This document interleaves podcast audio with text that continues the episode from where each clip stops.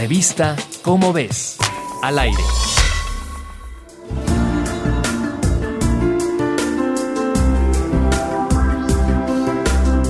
La vaquita marina es una marsopa que solo habita en las aguas del Mar de Cortés.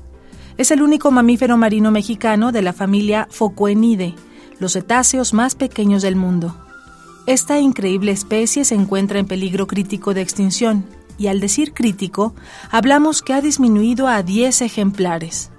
Las vaquitas marinas caen en las redes de pescadores que buscan a la totoaba, un pez que también está en riesgo de extinción debido a la sobrepesca.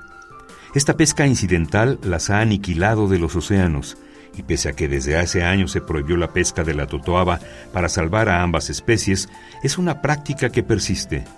Científicos y ambientalistas trabajan para salvar a la vaquita marina, pero en poblaciones tan pequeñas es probable que los ejemplares sean parientes, lo que aumenta las probabilidades de transmitir mutaciones dañinas a la descendencia.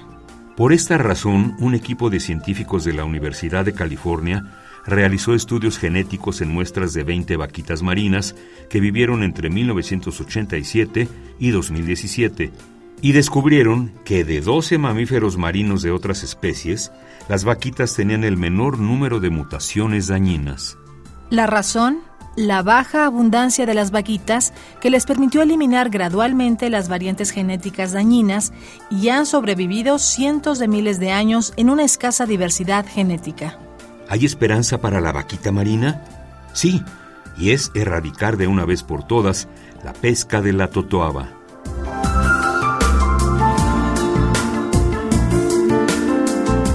Los hallazgos más impresionantes de la ciencia están en la revista Cómo ves Corre a comprarla.